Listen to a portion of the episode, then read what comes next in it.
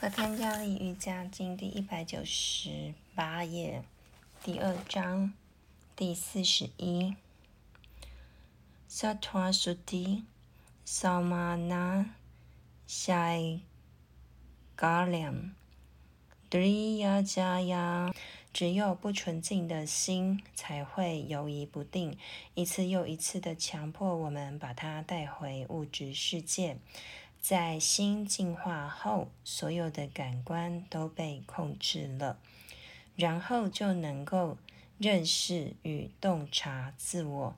这些都是一开始遵守奉行就能获得的益处。净化要在思想、言辞与行为上纯净。瞧，多么简单！但是我们却不想做这么简单的事，因为没有自豪可言。能跳过一个小小的水沟，有什么可自豪的？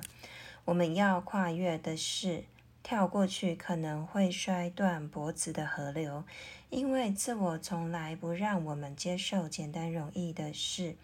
但是，其实我们练习进化只有一天，我们也可以享受其好处了，就像试用一般，感受到今天我要做到绝对的纯净、绝对的禁欲、绝对的诚实的好处。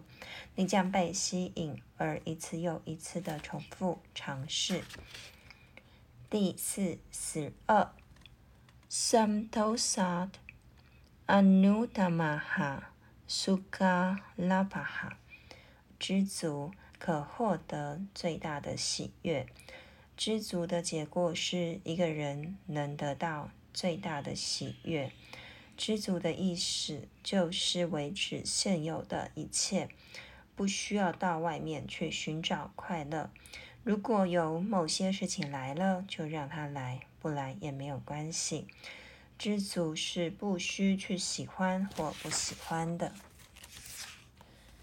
四十三，Gayatri Siddhi Ashuti Kayat Tapasaha Tapasaha，借由苦行修炼，身体和感官意识的不洁净被清除了。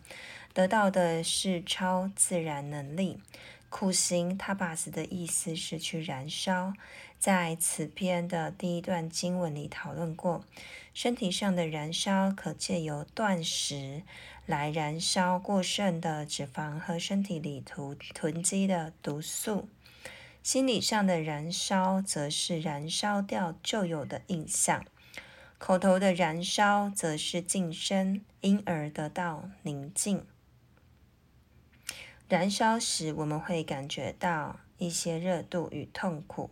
我们要承受痛苦，所以苦行 tapas 也有接受痛苦之意。如果有人经历了，他是有福的，因为有了这样的经历，那些不纯净会被洗涤干净。为了使我们的心灵清净又稳定，我们得接受痛苦和贫穷。如果我们能接受痛苦，则可得到更多的好处，并将快乐带给他人。所以要能接受他人的痛苦，接受痛苦是绝不会有损失的。痛苦越多，得到的越多。我们是不需要逃避痛苦的。在我们的生命中有好几百次机会去接受痛苦，即使是一件衣服，也必须经历痛苦才能变得干净。洗衣服的人要怎么洗我的衣服？他是不是把衣服折好后，放些檀香精和一朵花在上面，然后还给我？不是的。首先，他把我的衣服浸泡在肥皂水里，然后从四面拍打它，然后翻面过来卷过去，在洗衣机里脱水，然后烘干躺平。唯有这样，衣服上的污浊和尘垢才能洗干净。衣服要。历经痛苦的过程才能变得清洁。洗衣工在洗衣服的时候，对衣服并没有仇恨，他只想把它洗干净。他是出于爱心才对衣服施加打击，也就是洗衣。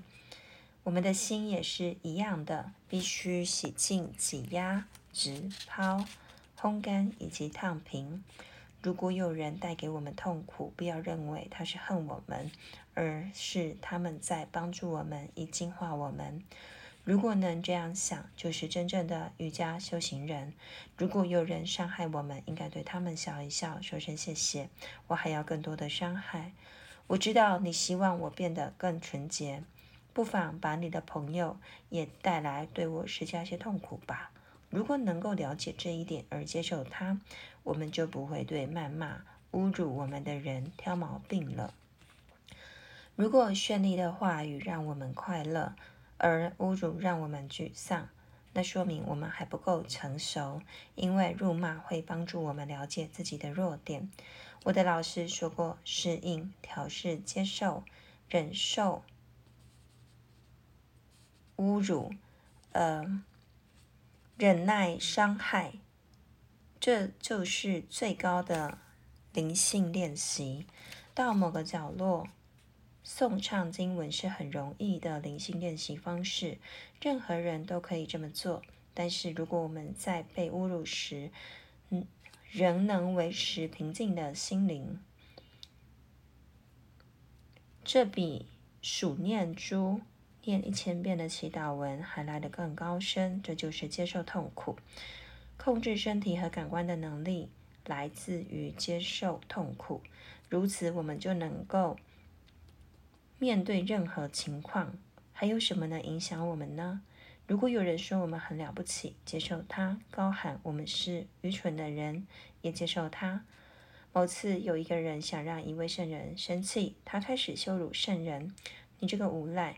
你看有多少人因为你的教导而毁了。”圣人安静不回答，对这位痛苦的人微笑着：“你听不懂我的话吗？”这个人问道。“我听得懂。”你的意思是听得懂我对你的侮辱？这个人怀疑的问：“是的，那你怎么还能保持安静呢？”圣人回答：“孩子，如果你送一些水果给我，而我不想要，你会怎么做？”我只好带回去啦。是的，圣人继续说：“同样的，我不喜欢你送我的那些话，所以你就把它们带回去吧。”这种方式处理事情需要真正的勇气和毅力。一个人如果只能以身体的反击对抗侮辱，只能说他的身体比较强壮，但他的精神却比较脆弱。